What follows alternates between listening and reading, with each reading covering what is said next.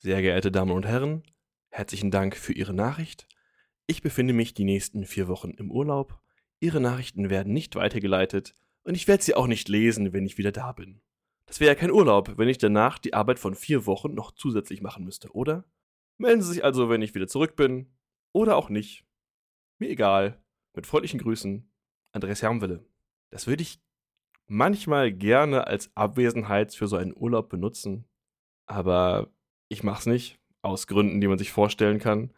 Unter anderem weiß man ja nicht, wer einem schreibt, und man will gegenüber Unbekannten nicht derart unhöflich sein. Auch wenn es ehrlich wäre und sich vielleicht für viele als das Richtige anfühlt. Aber hier geht es nicht um mich und die Frage, wie weise ich darauf hin, dass ich Urlaub mache. Es geht in dieser Folge um ein Phänomen, das wenigstens ich als ich nenne es mal, das neue Ding beobachte, das im Management-Diskurs kommuniziert wird. Und das ist die neue Wertschätzung der eigenen Zeit. Der Feierabend wird wichtiger. Es geht um einen klaren Cut in der Erreichbarkeit. Der Laptop bleibt zu, ist das Paradigma fürs Wochenende. Und verhandelt wird das oft unter dem Begriff der Achtsamkeit. Im Groben geht es dann darum, dass wir alle mehr auf uns selbst achten sollen, aber im Speziellen soll man nicht nur sich als Person, sondern halt vor allem die eigene Zeit wertschätzen. Öfter mal Nein sagen und bewusster wählen, auf welchen Hochzeiten man denn so insgesamt tanzen will. Das klingt nach einer fantastischen Maßnahme, um den eigenen Alltag vielleicht auch zu ordnen und zwischen Arbeit und Privatleben mehr zu trennen. Doch vermutlich fällt vielen in der Praxis auf, das sind ja Vorgesetzte. Und Kolleginnen und Kollegen, das sind Auftraggebende, zu denen man dann Nein sagt. Und das kann Konsequenzen haben. Wie sich dieses Problem in der Praxis gestaltet, das bespreche ich wie üblich mit Stefan Kühl. Und Herr Kühl, was ich jetzt zuerst von Ihnen wissen möchte, sind Sie hier eigentlich zuständig? Denn wir hatten bisher äh, Dilemmata auf der Ebene der Organisation. Und hier ist es jetzt ja vielleicht ein, ein Dilemma des Individuums nämlich wie es sich verhält gegenüber seinen KollegInnen und wie man die eigenen Interessen irgendwie stark macht, wie man mit dieser Art von Schuldgefühl umgeht. Sind wir da noch in der richtigen Disziplin? Ja, man muss es ähm, lediglich als, als Organisationsproblem redefinieren und dann wäre das ein Problem auch innerhalb der Organisationsforschung. Und zwar ist das eine ganz klassische Frage, nämlich ähm, wie viel Inklusion und wie viel Exklusion von Organisationsmitgliedern will man eigentlich haben?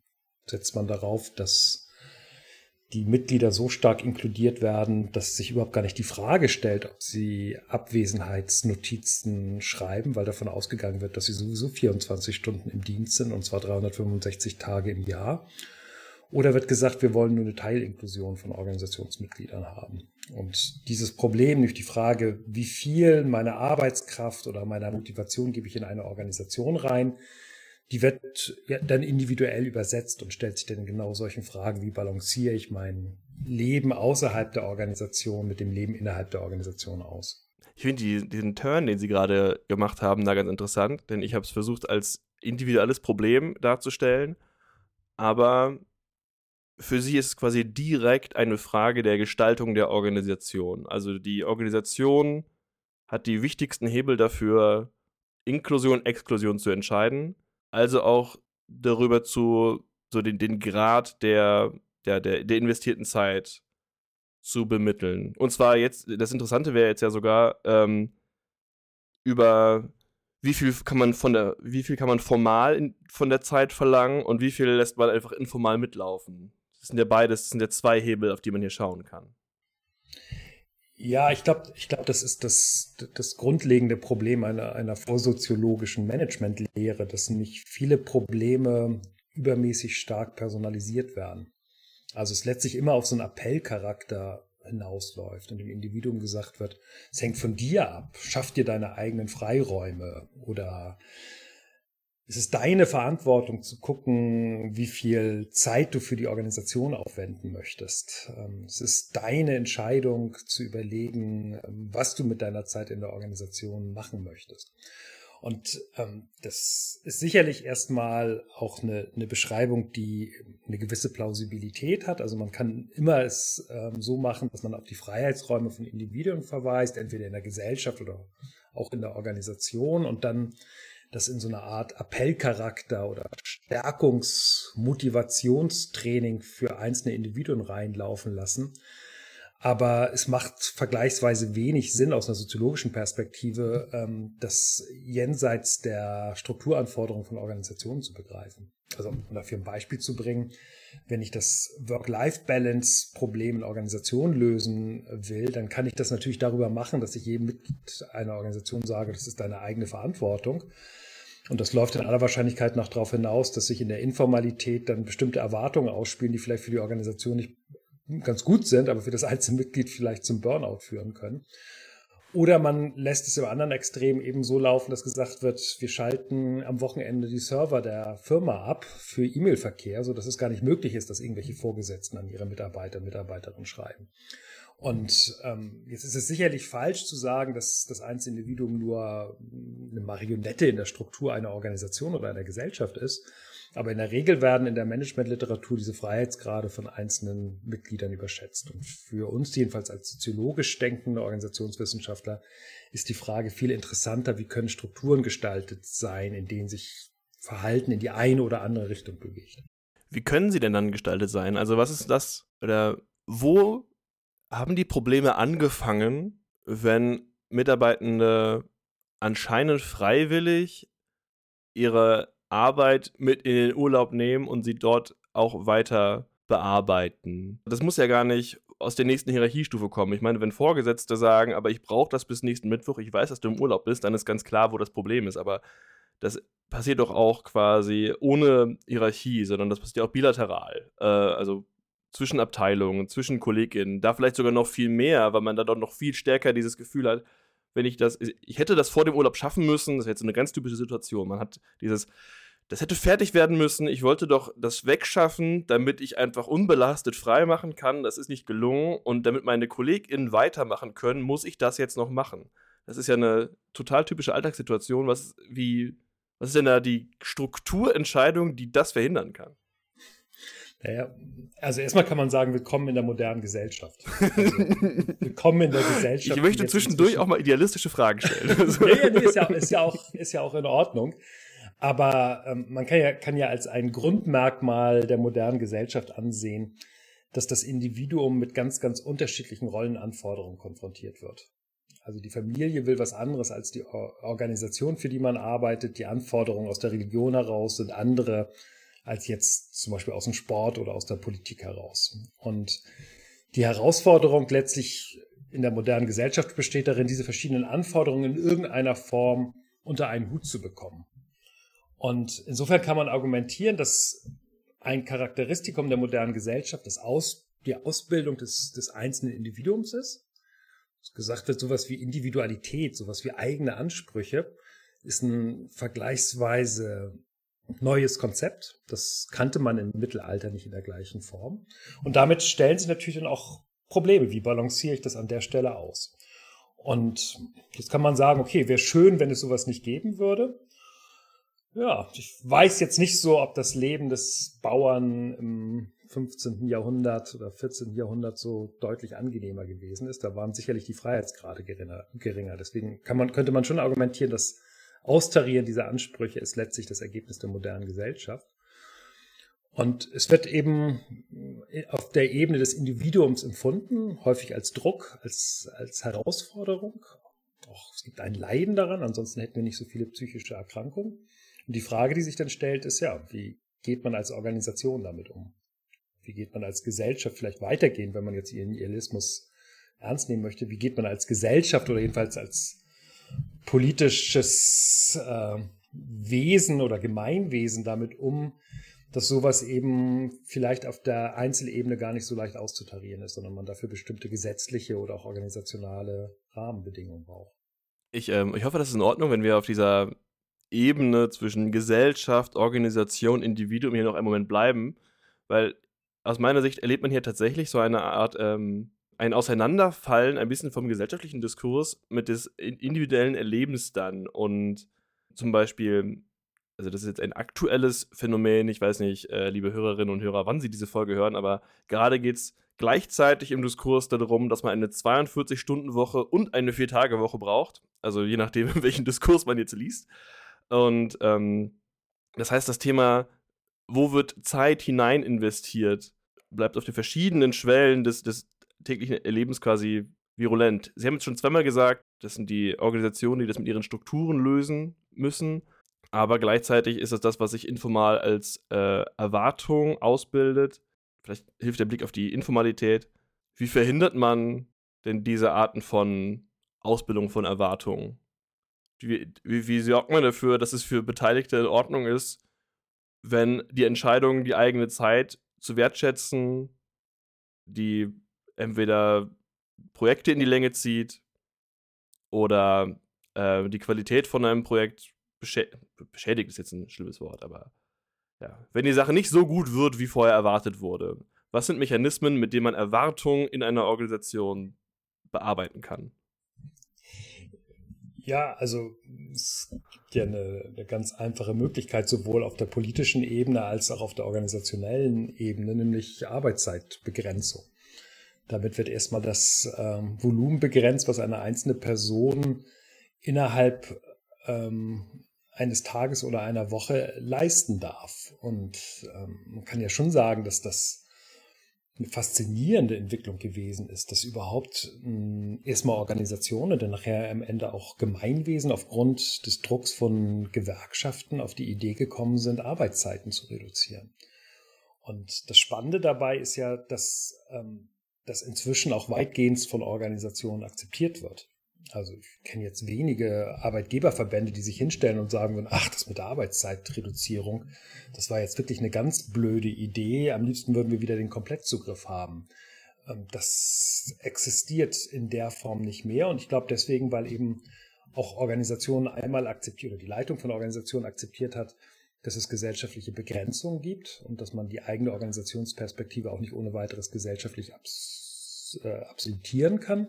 Ah, äh, da, aber, ja. um mal ganz kurz gegenzuhalten, indem das formalisiert ist, hat man ja eigentlich nur eine neue Regel, gegen die man dann als Mitglied verstößt. Alles, was man dadurch geschaffen hat, ist, dass wenn Leute in der Situation sind, dass sie etwas fertig machen wollen und dabei ihre Arbeitszeit verletzen, dass sie quasi im Namen der Organisation persönliche Zeit opfern und dabei auch noch sich falsch verhalten.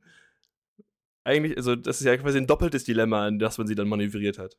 Ja, ja, das ist, ähm, das ist sicherlich, das ist sicherlich richtig, dass äh, jedes Gesetz und jede formale Regel wird in irgendeiner Form unterlaufen oder kann in einer Form unterlaufen werden. Aber trotzdem ist es ja am Ende so, dass ähm, diese Regel den Extremexzess nachher am Ende verhindert und man auch immer die Möglichkeit hat, auf diese formalen Regeln sich zu ähm, berufen. Also natürlich gibt es diese Situation, ich kenne das auch, ich kenne das auch aus Projekten, wo ganz deutlich wird, dass die Arbeitszeiten systematisch von Mitarbeitern unterlaufen werden und dass es auch so eine organisationskulturelle Norm gibt, dass das mit dazugehört.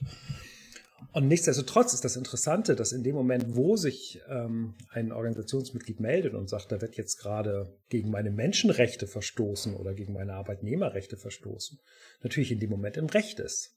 Und ähm, das, deswegen ist das ein zentraler Unterschied, ob das sich um eine formale oder um eine informale Erwartung ähm, handelt. Und ähm, deswegen finde ich, ähm, das, was in den letzten Jahrzehnten oder letzten 150 Jahren ähm, ja häufig unter Druck von Gewerkschaften erkämpft worden ist, ähm, ist erstmal ähm, sicherlich eine gesetzte Norm, von der versucht wird, immer wieder auch mal informal abzuweichen aber die doch erstmal eine relativ starke Wirkkraft innerhalb von, von Organisationen findet. Das heißt also, diese Grundidee, wenn Sie sagen, ja, wie kriegt man das jetzt auf eine strukturelle Ebene gezogen, da wäre erstmal nur der Verweis darauf zu sagen, ja, es gibt im Prinzip eine ganze Geschichte von ähm, bestimmten Restriktionen, die gesetz gesetzlich oder eben auf der Ebene von Tarifverträgen festgelegt worden ist, mit denen ähm, bestimmte Restriktionen des Zugriffs auf Organisation, von Organisationen auf ihre Mitglieder festgelegt worden sind. Und das ist erstmal nur eine ganz neutrale Beschreibung. Ich finde es halt interessant, dass das inzwischen sich fast weltweit durchgesetzt hat, dass, ähm, dass ähm, nicht nur eine Berechtigung hat, sondern auch eine gewisse Sinnhaftigkeit für Organisationen, sich solche Restriktionen aufzuerlegen. Bei der Ausbreitung über, über die Welt finde ich den Blick auf die Kulturfrage und wie viel gesellschaftliche Norm da eine Rolle spielt, auch noch, noch mal interessant.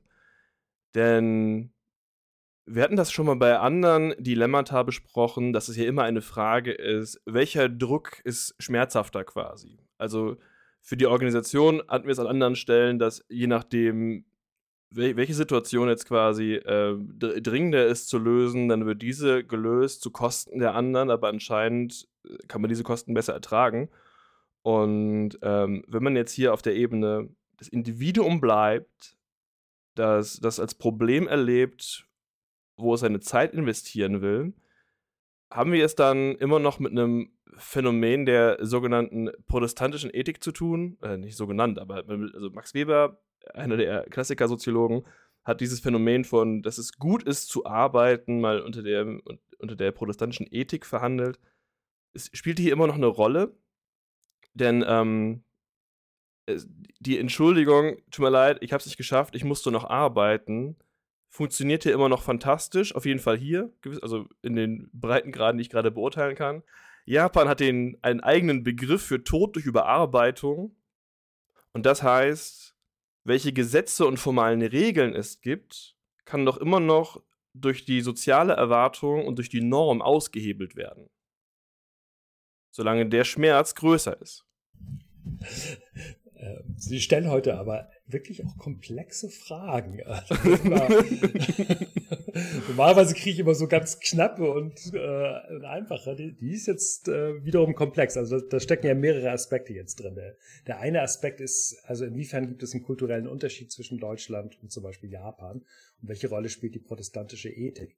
Wenn es jetzt in Japan ähm, den Hinweis darauf gibt, dass sowas wie Tod durch Überarbeitung existiert, ähm, und das sogar auch bis zum gewissen Grade wertschätzend genannt wird, dann ist es erstmal ein Indiz dafür, dass die protestantische Ethik, also eine bestimmte Arbeitshaltung im Protestantismus, eine Möglichkeit ist, so eine ja. äh, Arbeitsethik zu entwickeln. Aber der Verweis auf Japan zeigt schon, dass man auch andere Alternativen. Es hängt nicht in dieser einen Konfession, ja. Ja. Und was, was, man, was man schon feststellen kann, ist, dass auch das ein Phänomen der modernen Gesellschaft ist. Also die Zeitdisziplin, die hatte natürlich erstmal auch technische Voraussetzungen. Man brauchte sowas wie Uhren und man brauchte die Notwendigkeit, diese Uhren auch lesen zu können.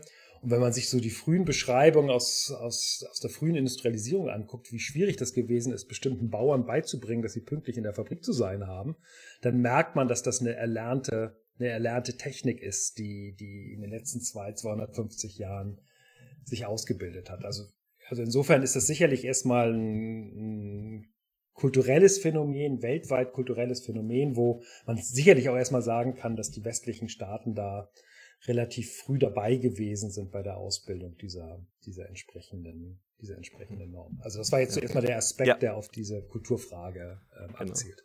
Ja. Ja, der andere Aspekt ist jetzt, Sie haben beschrieben, mit Gesetzen äh, und dann, also Gesetze passieren auf der Ebene des Staates und die müssen dann auf der Ebene der Organisation umgesetzt werden und meine These war, das ist doch so lange egal, wie immer noch auf der Ebene der Gesellschaft Normen existieren, denen zu folgen wichtiger ist, als den Gesetzen und den formalen Regeln zu folgen. Ja, vielleicht ist es das äh, Merkmal von Gesellschaften, dass es extrem widersprüchliche Normen gibt. Also die Vorstellung, dass äh, auf gesellschaftlicher Ebene sowas wie ein einheitlicher Normkatalog existiert, der ist ähm, sicherlich äh, empirisch sehr schwer zu halten, sondern die, die, die, die Alltagswahrnehmung von vielen Menschen ist ja, dass es sehr, sehr unterschiedliche Normen gibt, die an einen rangetragen werden. Also es gibt erstmal die Wertschätzung für die Personen, die viel arbeiten. Aber gleichzeitig gibt es dann auch Leute, die auch massenmedial unterwegs sind, die sagen, Nö, darauf kommt es doch gar nicht drauf an. Hauptsache, ich habe ein gutes Leben. Das persönliche Glück steht doch im Mittelpunkt. Dann gibt es Familien, die äh, je nach Zustand der Familie sehr froh sind, wenn der Mann oder die Frau extrem lange arbeitet. Oder wenn die Familie noch intakt ist, ähm, sich freuen würden, wenn die Arbeitnehmender Teil dieser, dieser Familie doch etwas häufiger anwesend ist. Das heißt, wir haben es eigentlich immer mit Situationen zu tun, wo extrem unterschiedliche Normkataloge herangetragen werden. Wir haben in Universitäten klassischerweise auch eine Arbeitszeitregelung und gleichzeitig gibt es den informalen Druck ähm, auf Wissenschaftlerinnen und Wissenschaftler, die sich in Qualifizierungsphasen bewegen, einfach exzellent und extrem gut zu arbeiten. Und ähm, da wird aus meiner Sicht permanent gegen Arbeitszeitregeln verstoßen. Vermutlich, weil an der Stelle der verinnerlichte Druck, irgendwie erfolgreich zu sein und sich in einem starken Wettbewerb durchzusetzen, dazu führt, dass man dann halt meint, viel arbeiten zu müssen. Es ist erstmal die Realität, dass man es mit extrem unterschiedlichen ähm, Anforderungen zu tun hat, die auch eben häufig widersprüchlich sind. Deswegen sind das klassischerweise auch Dilemmata-Situationen. Und man kann es aber auch nutzen. Man kann ja je nachdem, was einem jetzt gerade wichtig ist, ähm, sich auf das eine oder auf das andere zurückziehen.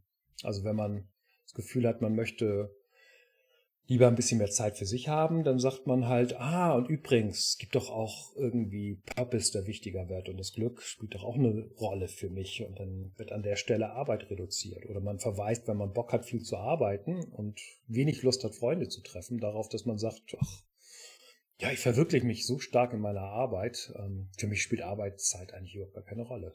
Also man kann es auch nutzen in der, in der eigenen Selbstdarstellung, je nachdem, auf welchen Trend, auf welche Anforderungen in einer Gesellschaft man verweist. Das ist eine, ein interessanter, äh, praxisorientierter Hinweis, auf den, äh, der, der mich jetzt ein bisschen überrascht, aber klingt brauchbar. Ja, man kann sagen, ähm, also ja, eigentlich alles, was die Soziologie macht, ist unmittelbar brauchbar.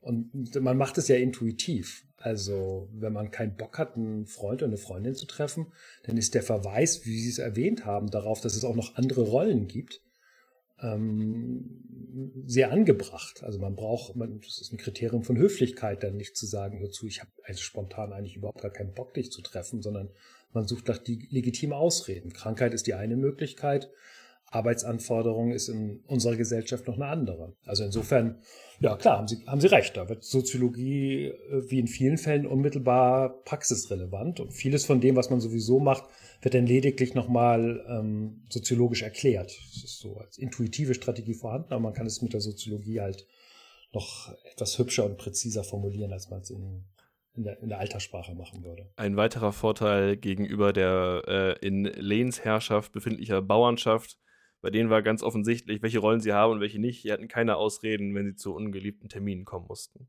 Genau, also in dem Moment, wo man keine, keine Rollendifferenzierung hat und keine unterschiedlichen Rollen hat, um jetzt so, so ein Klischeebild von Mittelalter zu pflegen, klar hat man auch keine, keine, hat man keine Rollenkonflikte, aber auch gleichzeitig keine guten Ausreden mit Verweis auf andere Rollen. Können wir, und ich weiß, das ist jetzt wieder äh, zu viel gefordert, aber angenommen, wir äh, haben jetzt Hörende, die vor der Situation sind, dass man, dass sie gerne eigentlich darstellen wollen, hör mal, äh, ich muss auf meine Arbeitszeit aufpassen und ich würde gerne weniger arbeiten und wollen diesen Konflikt quasi lösen. Wie, oder sie wollen dieses Dilemma lösen in der Richtung, dass sie ihre persönliche Zeit besser verteidigen. Ähm, wie verhandelt man das geschickt in die Organisation hinein, vor allem dann, wenn bisherige, wir hatten das schon mal in anderen Folgen, wenn das nicht mit der bisher geführten Selbstdarstellung äh, zusammenpasst. Denn man ist irgendwie, man hat sich ja etabliert als eine Person, die was wegschafft normalerweise oder viele. Und plötzlich kommt man zu diesem Eindruck, ich muss meine Zeit wieder neu haushalten. Und dann muss man eine Reihe von Enttäuschungen verhandeln. Kriegen wir das noch hin, dass wir äh, hier auch wieder Soziologie praxisorientiert einsetzen. Ja, also man kann ja erstmal feststellen, dass ähm, als Verweis ähm, sehr wohl akzeptiert wird, wenn man auf andere Rollenanforderungen innerhalb der Organisation verweist. Also wenn man nicht auf außerorganisationale Rolle Rollen hinweist, sondern auf andere Rollen innerhalb der Organisation. Und das ist natürlich immer dann problematisch, wenn man genau eine Vorgesetzte hat, der man zugeordnet ist, die auch quasi damit den kompletten Zugriff auf die eigene Zeitautonomie hat. Aber in vielen komplexeren Organisationen ist es ja schon so, dass man sehr, sehr unterschiedliche Aufgaben hat. Und dann ist das erstmal eine legitime Form der Ausrede, weil ja dann auch niemand überprüfen kann, was mit der anderen Zeit eigentlich genau gemacht wird. Das sagt natürlich auch einiges darüber aus, ähm, auf welche Argumente Organisationen sensibel reagieren. Ähm, aber das wäre jedenfalls erstmal die Empfehlung, wenn man sein eigenes Zeitbudget schützen möchte, hat man nicht eine Möglichkeit, auf andere Organisationsrollen zu verweisen. Und dann müsste man als nächsten Schritt eben schauen, welche anderen äh, Verweise auf Rollenanforderungen wird, akzeptiert, wird akzeptiert. Und dann sagt vermutlich das sehr viel über die Organisation aus, ähm, welche Argumente dann geduldet werden. Also es gibt so, ein, so, so klassische Schilderungen von Leuten, die dann aber relativ hoch in der Organisation sind und dann auch nicht ohne weiteres ersetzbar sind, dass sie eigentlich immer erreichbar sind, außer wenn die Surfwellen vor ihrer Wohnung halt besonders gut gerade sind, dann sind sie nicht erreichbar. Und da würde ich sagen, ja, okay, das wird in den meisten Organisationen vermutlich nicht ohne weiteres akzeptiert, aber eben auch so als eine coole Außendarstellung ähm, von Selbstständigen mit bestimmten Fähigkeiten dann auch, auch irgendwie akzeptiert. Krankheit ist ein interessanter, interessanter Fall. Also normalerweise gibt es die Erwartung, dass Ansprüche an ein Organisationsmitglied zurückzustecken sind in dem Moment, wo eine Person sich krank meldet. Kann es auch so einsetzen, dass man dann halt deutlich zu signalisieren gibt, dass man gerade da ist, obwohl man krank ist. Also damit kriegt man dann Pluspunkte, die man vielleicht woanders dann mit entsprechendem Entgegenkommen wieder einlösen kann. Da kann man sicherlich sehen, wie ähm, Organisationen darauf reagieren, wenn dieses Krankheitsargument kommt. Also wenn die Chefin oder der Chef sagt, oh, muss das jetzt ausgerechnet sein, ist es ein Hinweis darauf, dass vermutlich die Organisationskultur nicht besonders tolerant gegenüber diesen eigentlich gesetzlich abgesicherten Krankheitsregeln ist. Und eine andere Möglichkeit, die auch ähm, immer gut kommt, ist der Verweis auf Familienanforderungen. Also ähm, ich muss gestehen, also erzählen Sie es nicht weiter, aber in Universitäten, wenn ich bestimmte Sachen nicht machen möchte, dann ist der Verweis auf Familie, familiäre Verpflichtungen, kleine Kinder, die zu Hause sind, extrem schwer in irgendeiner Form zu begegnen, weil sich die Organisation eben selbst als familienfreundliches Unternehmen begreift. Das heißt, das Argument funktioniert da interessanter, interessanterweise besser als der Verweis darauf, dass man sagt, übrigens, ich muss gerade noch ein geniales Buch schreiben oder äh, die Anforderungen an meine, meiner Studierenden erlauben es mir im Moment gerade nicht ähm, die und die Sache zu machen. Also auch da würde ich sagen, ähm, ist erstmal die Möglichkeit, ähm, darauf zu gucken, welche, welche Entschuldigung akzeptiert wird, sagt relativ viel über die Organisation aus, aber es versetzt natürlich auch das einzelne Organisationsmitglied in die Möglichkeit, damit zu spielen und das zu variieren. Aber man braucht ein Gespür dafür, was, was wird akzeptiert, was wird nicht akzeptiert. Vom Idealismus zur Gesellschaft, zu Gesetzen, zur Soziologie in der Handreichung. Ich hoffe, das war ein äh, Rundumschlag, dem man gut folgen konnte. Stefan Kühl, ganz herzlichen Dank. Ich bedanke mich auch. Wer uns nicht so gut folgen konnte und sich fragt, hä, wie hat das jetzt funktioniert?